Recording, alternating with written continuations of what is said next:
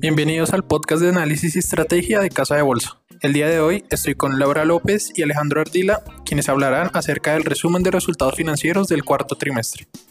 Alejandro, hoy vamos a conversar sobre nuestro resumen de resultados corporativos del cuarto trimestre que hemos decidido titular 2021 a toda marcha, resaltando esa dinámica de recuperación que observamos a lo largo del año pasado y que fue favorecida en parte por el factor de base comparativa y además un desempeño de la economía colombiana mejor al esperado. Exacto, Laura. En el cuarto trimestre el entorno económico es totalmente diferente al de hace un año, con una apertura de los sectores económicos y, un mayor avance del proceso de vacunación que resultó en una dinámica desde nuestra perspectiva entre positiva y neutral para la mayoría de las industrias donde operan los emisores. De esta manera, el ritmo de crecimiento comienza a normalizarse en medio de un contexto económico enmarcado por presiones inflacionarias. Así es, durante el último trimestre de 2021, un 48% de los emisores a los que hacemos seguimiento presentaron resultados positivos, 37% de los resultados fueron neutrales y el 15% en terreno negativo. Claro, y la mayoría de las compañías continuaron evidenciando un repunte en los ingresos respecto a 2020 y en términos de EBITDA el 82% de las empresas analizadas reflejaron un avance anual, signo de una clara recuperación.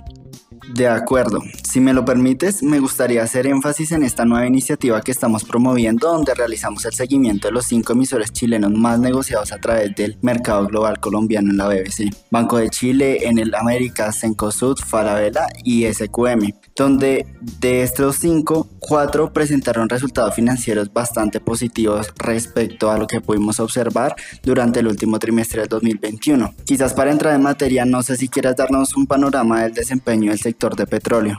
Claro, Alejandro, el balance de este sector fue positivo. Recordemos que en 2020 pues, fue un año desafiante y el 2021 nos presentó un entorno de precios elevados, eh, para el petróleo que favoreció una notable recuperación. Al ver los resultados de Ecopetrol puntualmente podemos decir que fueron sobresalientes si se tiene en cuenta que se trata de un récord histórico en un año en el que se tuvo la menor producción anual desde 2014, lo que nos muestra también que hablamos de una compañía más eficiente y donde ya una parte del tercer y todo el cuarto trimestre consolidaron los resultados de ISA.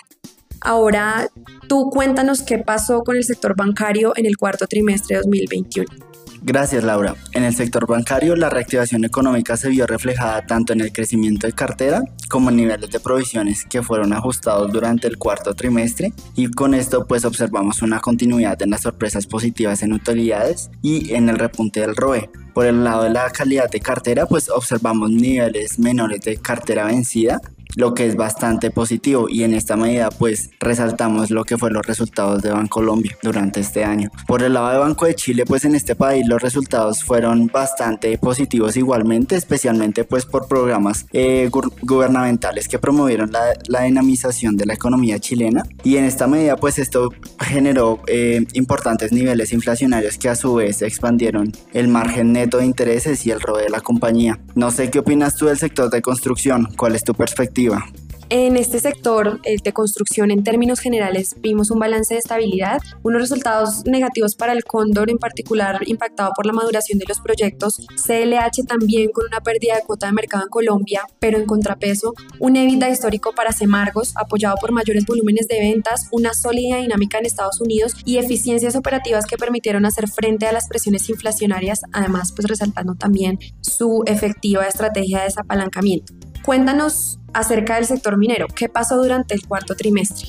De acuerdo, siguiendo por el lado de la minería, destacamos el producto que ofrece Mineros, donde el oro responde a dinámicas contracíclicas de la economía y es un activo refugio que se valoriza ante importantes niveles de volatilidad en el mercado internacional. Sin embargo, durante el cuarto trimestre del 2021, los resultados fueron neutrales dadas las presiones de los costos de la operación que afectaron los márgenes que le ofrecían los buenos precios durante el año. Por otro lado, es importante que destaquemos a SQM, emisor del mercado global colombiano, donde resaltamos su importante rol en la producción de litio, el cual es requerido para la fabricación de baterías de carros electrónicos, un segmento que ofrece bastantes oportunidades dada su relativa novedad en el mercado automotriz y producto de esto pues los niveles de demanda se han visto bastante favorecidos llevando también a incrementos importantes en el precio del commodity. Por ende pues los resultados para el último trimestre del 2021 fueron excepcionales.